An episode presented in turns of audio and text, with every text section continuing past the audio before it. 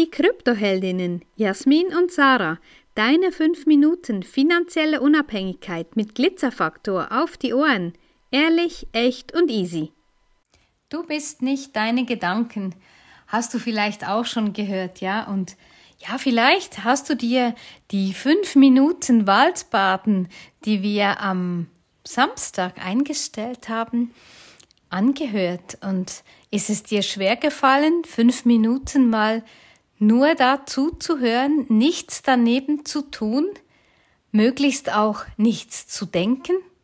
Ja, für viele Menschen ist das eine extreme Herausforderung, mal so ein bisschen ja runterfahren, mal äh, wie soll ich sagen, mit dem, mit, mit Tipex durchs Hirn fahren oder mit äh, Zahnseide mal die Hirnwindungen ein bisschen, ein bisschen durch, durchputzen, ja. Wichtig, ja, immer wieder dich zu fragen, was denke ich gerade, weil die meiste Zeit vom Tag denken wir erstens dieselben Gedanken, wie wir gestern, vorgestern und vorvorgestern gedacht haben. Und zudem sind es nicht mal deine eigenen Gedanken. Es sind Gedanken, die aus deiner Vergangenheit kommen. Es sind Gedanken, die andere denken oder Gedanken, was andere über dich denken könnten. Und das ist alles so, so unnötig. Ja, wenn du dir mal überlegst, jetzt gleich, was denke ich gerade?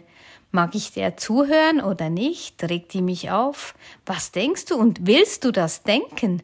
Und dann als weiteres, was möchtest du anstelle dessen denken? Ja, diese Prägungen, das ist super, super spannend. Ähm, für mich kommt auch noch als weiterer Gedanke dazu, ähm, was denken Menschen über mich und welche Bewertungen habe ich im Alltag? Ja, ähm, wir sind im Auto unterwegs und dann werden wir zum Satan, wenn irgendwo, ähm, ich weiß auch nicht, einer an der grünen Ampel nicht direkt losfährt und du hupst schon nach zwei Sekunden, wenn es eigentlich gerade grün geworden ist. Bist du dann voll in Rage und drehst durch oder findest du, na komm, mach mal vorwärts da vorne. Ganz entspannt einfach mal abwarten, was geschieht. Und oftmals sind ja solche Reaktionen so eine Prägung, die wir haben und das kommt ja nicht eigentlich von uns selber, es ist eben eine Prägung von außen, dass wir das irgendwo uns mal abgeschaut haben und das eigentlich gar nicht unbedingt wir sind. Ja, das ist eine ganz spannende, eine ganz spannende Sache.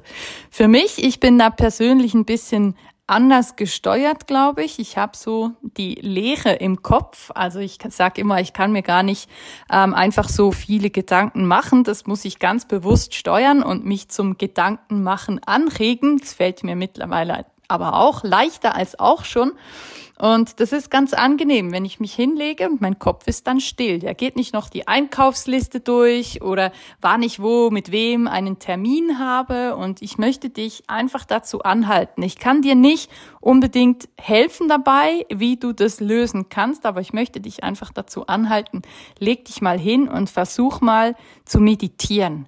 Meditieren muss ja nicht sein, dass du zwei Stunden auf einem Kissen sitzt und dich irgendwie kasteist, dass da irgendwie Ruhe in deinen Kopf kommt, sondern einfach mal nur zu atmen. Ohne irgendwie dann, ah, jetzt habe ich schon wieder gedacht, ne? Und dann geht's wieder zurück, sondern einfach mal ruhig atmen und diese Ruhe und diese Stille genießen und dich einfach darauf zu konzentrieren.